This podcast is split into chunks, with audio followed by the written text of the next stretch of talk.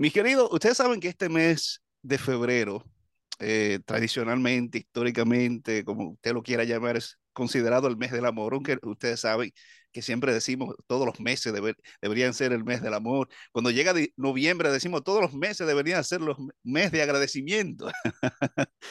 Pero es bueno hacer énfasis en el amor porque es un tema muy importante.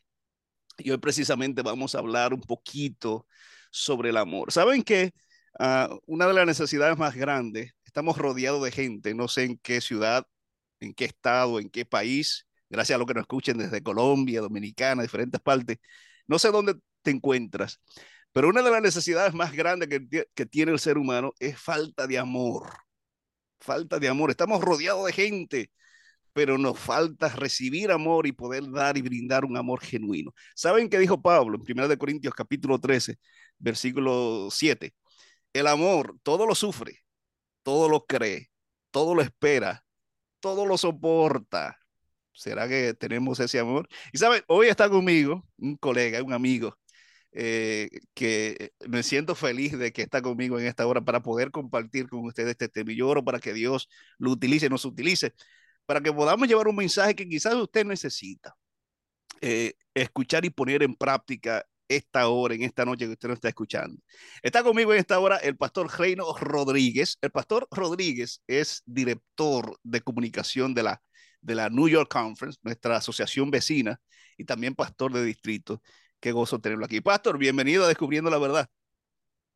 Muchas gracias, Pastor Galán. Reciban un cordial saludo de nuestra parte y es un gran honor la bendición que el Señor me da de acompañarte en esta hora juntamente con tus oyentes y gracias a los que están ahí sintonizando para que hoy podamos hablar del amor tal como tú apuntabas. Y agradezco a Dios y a ti también por esta gran oportunidad de acompañarte. Gracias por aceptar la invitación y estar con nosotros estos minutos. Pastor, yo sé que eh, está en New York. Eh, ¿Sus iglesias cuáles son? ¿Cómo, ¿Cómo está la obra por allá? ¿Cómo, está, ¿Cómo se está moviendo el Espíritu Santo en esa área? Estamos avanzando por fe, por la gracia de Dios, nuestra conferencia, la New York Conference, que de paso mucha gente confunde con Greater New York Conference.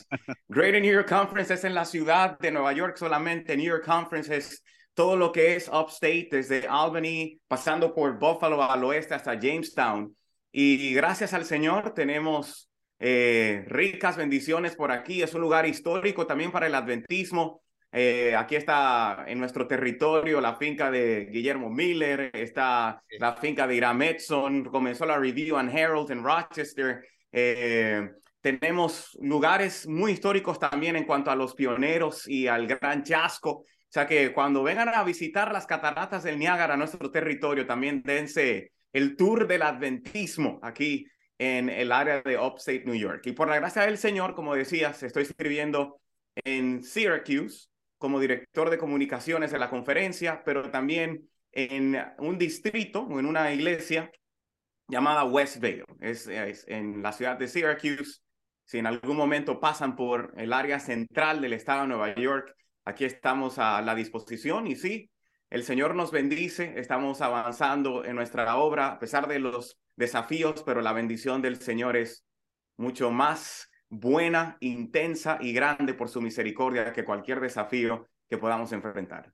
Amén. Oramos para que el Señor siga dirigiendo la obra allí y, te siga bendiciendo grandemente a tu ministerio, la iglesia, que pueda seguir cumpliendo con la misión que Dios nos ha dejado.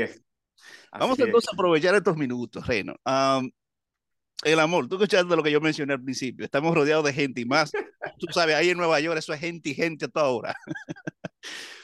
Pero eh, la gente, una de las quejas más grandes de los esposos, de las esposas, de los hijos, de la sociedad en general, es no, sentirse amado. Y a veces lo decimos de distintas maneras, no me siento escuchado, no me siento importante, no me siento atendido, etc.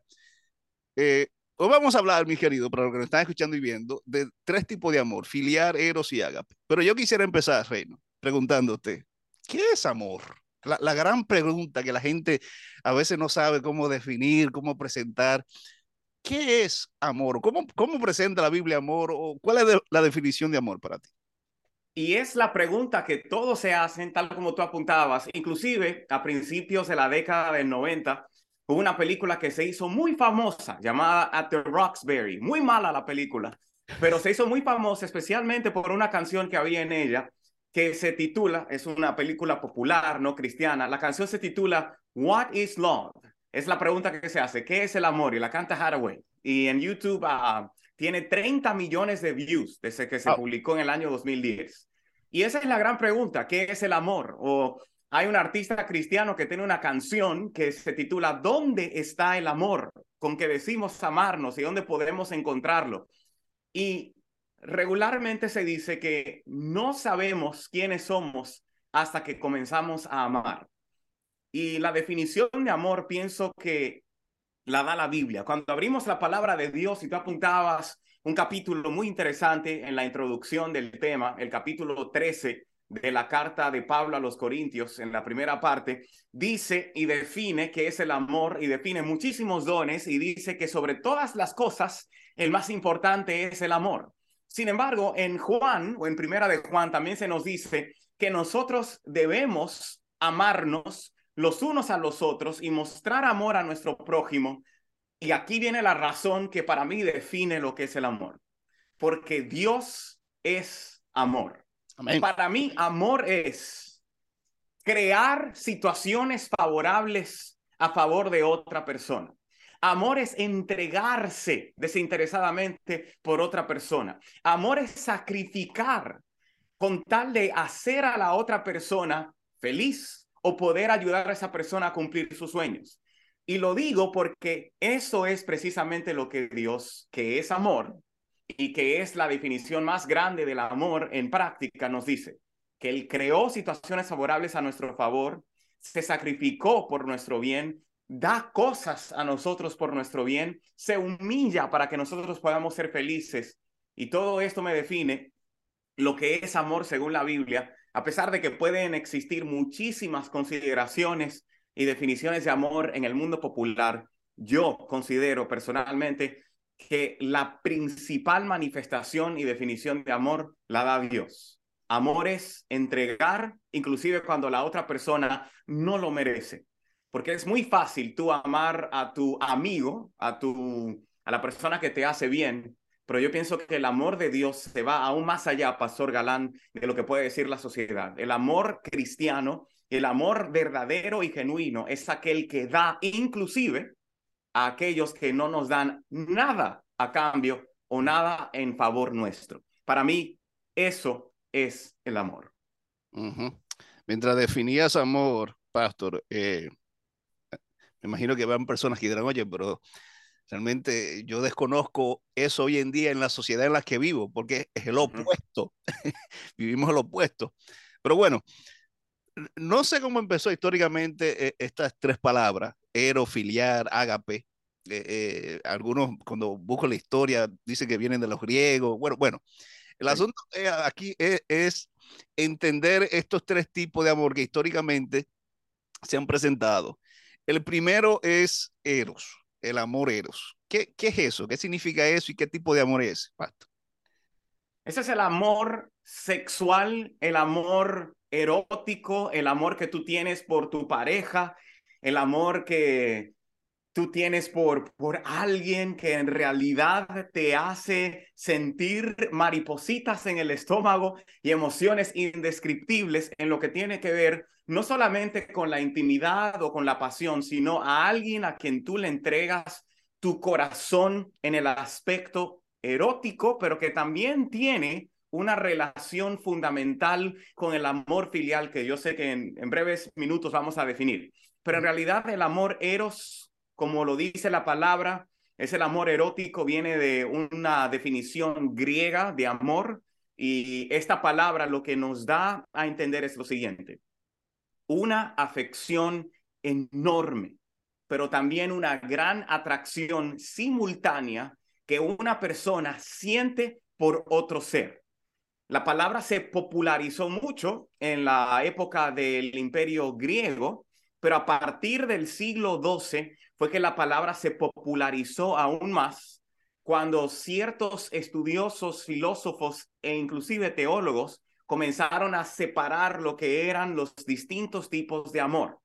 Y entonces esto me da a entender y nos deja saber que el amor erótico es lo que los novios sienten, lo que los esposos espero que sigan sintiendo a pesar de los años que han pasado o transcurrido, y que el amor erótico se refleja cuando tú puedes entregarte íntimamente, eróticamente, sensualmente y sexualmente a otra persona. Y eso hace la definición del amor eros. Interesante. Ahí está el amor eros, cuando tú empiezas a conocer esas mariposas, eh, durante el noviazgo, se duran dos, tres, cuatro, cinco horas hasta las, hasta las tres de la mañana, Reino. Aleluya. Óyeme, y no, y no hay sueño ni cansancio, yo no sé, y después entonces eso desaparece, será después de cuatro o cinco años de casado. esperamos que no, pero yo sé que debemos reconocer también que el amor tiene etapas de manifestación. El amor al principio, especialmente el amor eros, es muy físico, es, es muy de yo estar ahí, de pasarte la mano, de abrazarte, de, de yo pasar todo el tiempo contigo en el teléfono, de que yo no puedo vivir sin ti, de que yo me derrito, de que tú eres mi todo. Sin embargo, cuando ese amor madura, no significa que el amor eros se pierde sino que el amor eros ahora evoluciona a una conexión más profunda que va más allá de lo físico, más allá de una interacción donde yo duro ocho horas hablando por teléfono o chateando o texteando, ahora es más una relación mental, una relación que no deja lo físico y que no debería dejarlo, porque lo físico es vital para una relación de pareja. Sin embargo, cuando el amor madura, cuando pasan cinco años, como tú decías, 20 años, 25 años, hay muchísimas parejas que se siguen amando con la misma intensidad, pero ahora con una manifestación distinta de ese tipo de amor. Eso es interesante. Yo creo que eso meritaría, cada uno de estos merita un programa completo. Lo interesante, el, el amor eros tiene diferentes etapas y uno entonces tiene que entender eso, irse adaptando a eso y, manifestarlo de una forma correcta. Seguimos con el siguiente entonces, Pastor. El amor filial. ¿Cuál es ese amor? El amor que se refleja, y no sé cuántos de ustedes, o si has tenido también el privilegio, Pastor Galán, de ir a la ciudad de Filadelfia, aquí en Estados Unidos. Filadelfia, the city of brotherly love, la ciudad del amor filial.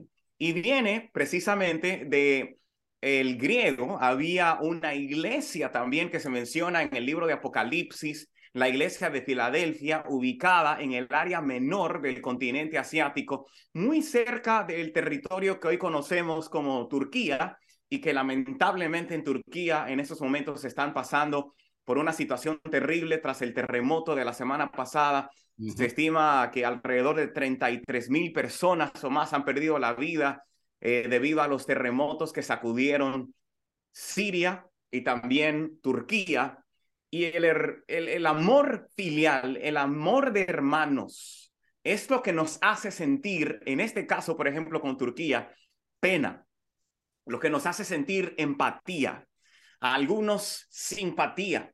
El amor filial es el amor que se expresa de un hermano a otro, de un amigo a otro. El amor filial, en una definición que podemos encontrar en una palabra, es amistad. Es la amistad, ese es el amor filial. No va a lo íntimo, no va a lo erótico, no va a lo sensual, pero yo sí mencionaba anteriormente que se pueden entrelazar porque en las etapas del amor eros se contempla también de que la pareja llegue a ser amistad, que lleguen a ser amigos. Sin embargo, el amor filial por sí solo se conoce como el amor que se manifiesta entre los amigos. Y en la iglesia de Filadelfia, hace dos mil y tanto de, a tantos, perdón, de años atrás, se reflejaba ese amor filial, especialmente basados en ese gran mandamiento que el Señor Jesucristo dejó. Que dicho sea de paso, es el único mandamiento nuevo que Jesús dejó. Mateo 22 y el versículo 39 habla de que Jesús quiere que nosotros amemos a nuestro prójimo como a nosotros mismos. Pero en Juan 15, 12, él dijo lo siguiente, y voy a citar estas palabras del Señor Jesucristo en este mandamiento nuevo que él dejó. Juan, el capítulo 15 y el versículo número 12, dice, que os améis los unos a los otros como yo os he amado. Ahora, muy probablemente tú has escuchado hablar de este texto, este mandamiento que dejó Jesús, pero ¿te has puesto a reflexionar realmente en lo que dice? Aquí está diciendo que debemos amarnos filialmente, con amistad, que debemos ser tan amigos, así como Cristo es nuestro amigo. La Biblia describe a Jesucristo como nuestro amigo en innumerables ocasiones e inclusive Dios llamó a Abraham su amigo. Y lo que está diciéndonos aquí es, de la manera en que Cristo te ha amado, tú necesitas y debes amar a tus amigos. Y yo pregunto, Pastor Galán, ¿cómo nos ha amado Cristo? Cristo nos ha amado de una manera inmensa e intensa. Y es ese amigo que nunca nos falla. Y ese es precisamente el amor que Jesús proveyó y que nos pide a nosotros proveer también en nuestra vida práctica hoy. Amén. Es un, amor maravilloso, amor filial. vamos a pasar eh, entonces, pastor, al tercero y último. Eh, y, uno que la gente, porque la gente conoce el Eros, eso, ¿verdad? Todo el mundo, eh, el filial también relaciona. Es el más popular. El, óyeme, y, también hay gente que utiliza para venta y comercializar y, bueno, el amor filial también la gente lo conoce, pero hay un amor, el amor ágape o agape, ese amor como que es desconocido, es extraño para la gente. Vamos a entrar entonces ahí. ¿Cuál es ese amor? Amor agape o amor agape. Es el amor supremo. La palabra agape en el griego significa amor incondicional, significa amor supremo, significa amor sin egoísmo, es un amor que no tiene ningún tipo de egoísmo, de egoísmo, perdón. Pero aún más, la palabra agape refleja el amor divino. Los griegos utilizaban la palabra ágape para referirse a una afiliación a un ser divino o un ser supremo. Para el cristianismo, y especialmente en la iglesia cristiana primitiva, el amor ágape era reflejado en tu afiliación a Dios. Por esto, muchas de estas personas fueron mártires, porque ellas estaban dispuestas o dispuestos a entregarse, a entregar su vida e inclusive a perder su vida porque habían desarrollado un amor por el ser supremo, el ser divino del universo, nuestro Padre Celestial. De manera que el amor ágape es un amor que muchas veces es rechazado, un amor que es olvidado, puesto a un lado, porque habla de afiliación a Dios. En muchas áreas del ambiente popular, Dios ha sido sacado de circulación.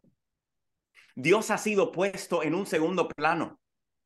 Pero lo que no nos damos cuenta es que hay esposos y esposas que se mantienen totalmente comprometidos a su cónyuge, porque en primer lugar están comprometidos con Dios Mm. porque aman a Dios sobre todas las cosas. Para mí, la fuente del amor filial y la fuente del amor eros es el amor ágape. Sin amor ágape, sin ese amor o afiliación divina que hemos recibido, como dice Juan en su primera carta o epístola, la primera de Juan, él dice que en primer lugar el amor ágape fue manifestado a nosotros. Dios es amor y Él nos amó primero, no nosotros a Él primero sino que ahora nosotros respondemos con amor a nuestro Padre Celestial y le decimos gracias Señor por haberme dado ese amor que yo no merezco, ese amor supremo, ese amor divino. Que dicho sea de paso, desde principios en la Biblia vemos que la Torah, la ley de Dios, se desprende de, Dios de dos mandamientos. En primer lugar, el Señor dijo, que nosotros debemos amarle a Él sobre todas las cosas y fue confirmado por Jesús también en su ministerio aquí en la tierra. El amor más importante, pero increíblemente más desechado por la humanidad hoy, es el amor a Dios. Y es por esto, Pastor Galán, que cuando se ha perdido en la sociedad el amor a Dios, entonces se ha perdido la fidelidad conyugal se ha perdido la fidelidad en el amor hacia un amigo, hacia, hacia la madre, hacia el padre. Por eso la tasa de divorcios hoy ha aumentado, por eso la tasa de, de infidelidad hoy también ha aumentado. Y eso es, y se ha demostrado, porque refleja la falta de amor a Dios. Cuando Dios es el centro de la sociedad, cuando el amor a Dios y el amor recibido de Él son el centro de la sociedad, entonces la sociedad se mantiene fiel a la moralidad, se mantiene fiel a las creencias, a las costumbres, a las buenas costumbres y también a la empatía entre hermanos. De manera que la Biblia es clara de que cuando amamos a Dios, vamos a amar a cada una de las personas que nos rodean sin, sin importar su cultura, sin importar su procedencia, sin importar su color de piel, sin importar su nacionalidad. Vamos a amar porque Dios nos ama a todos. Ese es el amor ágape, por eso se llama el amor supremo. Y hablando de amor supremo, en Levítico el capítulo 19, el Señor dijo que si ellos le amaban, es decir, si tenían amor ágape, entonces necesitaban amar al forastero, necesitaban amar al extranjero, necesitaban amar a todos, porque el amor de Dios lo encapsula todo. Y en la sociedad americana, especialmente donde estamos hoy día, se ha perdido, Pastor Galán y amigos, se ha perdido el amor ágape. Dios está siendo desplazado a un nivel sin precedentes. Y cuando otras sociedades cristianas miran a esta nación que se fundó con principios cristianos, se sorprenden. Todos estos movimientos sociales que pretenden quitar la moralidad que nos da la palabra de Dios, están haciendo algo que quizás te invito hoy a ver conmigo.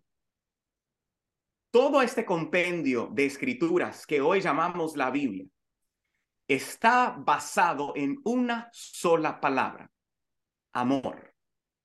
Cuando la Biblia sale de circulación, de igual manera sale la palabra que refleja todo lo que aquí se ha escrito, el amor. Por tal motivo, yo pienso que el amor ágape es el amor más importante que existe. No sé si escuchaste cuál es el problema. El problema es que sin amor ágape llegará un día donde el odio llegará a ser más grande que el amor, donde la cultura llegará a ser más grande que el amor, donde lo que yo pienso importa más que cualquier otra cosa. O sea, la palabra ágape es una palabra griega que tiene que ver con el amor a Dios y a Jesucristo. Pero no te olvides que sale en primer lugar del amor de Dios y de Jesucristo por la humanidad. La palabra ágape debería reinar no solamente como nombre, sino como estilo de vida en las iglesias cristianas, en las personas, en los jóvenes, en los adultos. La palabra ágape significa amor inconmensurable amor sin envidia, amor sin egoísmo, que es el amor que Dios nos ha prodigado, que nos ha otorgado y que de la misma manera es el amor que Él espera que mostremos de persona a persona. Ahora bien, ¿cómo puedo yo obtener ese amor? Preguntará alguien. Para esto necesitas el Espíritu Santo parte del fruto del Espíritu, parte de ese paquete que viene con, todas, con todos estos elementos, un fruto que el Señor nos da en Gálatas 5, por medio del Espíritu Santo, ese fruto incluye un saborcito sabroso que se llama amor. También el fruto incluye fe, mansedumbre, templanza, gozo, pero de la misma manera incluye amor. Y solamente el Espíritu Santo, desde mi perspectiva, nos produce ese amor genuino por Dios y también por los demás, el amor filial y el amor eros. Entonces, para concluir con esta parte del amor ágape, adelante.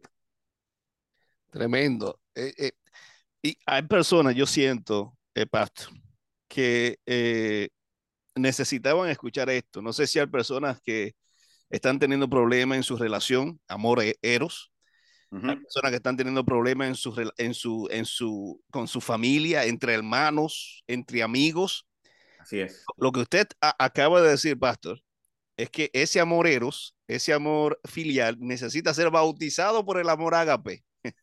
Necesitamos una gran, una gran, dosis de ese amor supremo para entonces transformar nuestras relaciones y transformar nuestras relaciones de amistad y de familia. Alabado sea el nombre de Dios. Y yo quisiera agregar algo rápidamente con el amor ágape y totalmente de acuerdo, diciendo que el amor ágape es un amor que da.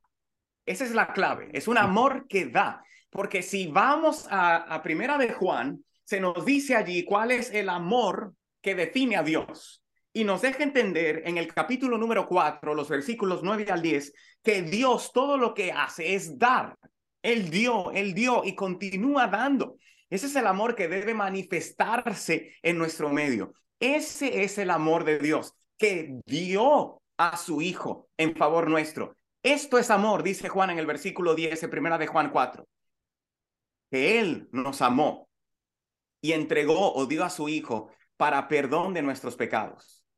Y el versículo más famoso de la Biblia, en Juan el capítulo 3 y el versículo 16, nos dice, porque de tal manera amó Dios al mundo, que dio a su Hijo único, para que todo aquel que en él crea no se pierda, mas tenga vida eterna. O sea que el principio, inclusive de este versículo de Juan 3, 16, es amor, amor, amor. Es la palabra que cambia al mundo. Es amor lo que nosotros necesitamos. Ese amor ágape que reina por sobre todas las cosas. Amén. Poderoso. Eh, Pastor, una última pregunta ya para ir finalizando con esta temática. Muy interesante. Necesitamos uh, cultivar el amor. Necesitamos que sea algo práctico, no solo teoría este mes en vez de San Valentín, la gente se regala rosas, flores, que chocolatillos y cositas, pero el amor debe ser todo el año de una, de una manera genuina y práctica, con acciones más que todo. Eh, voy a finalizar con lo que inicié diciendo al inicio del programa. La falta de amor. La gente andamos caminando en la calle, estamos rodeados de gente, no, no, no se sienten, no nos sentimos amados.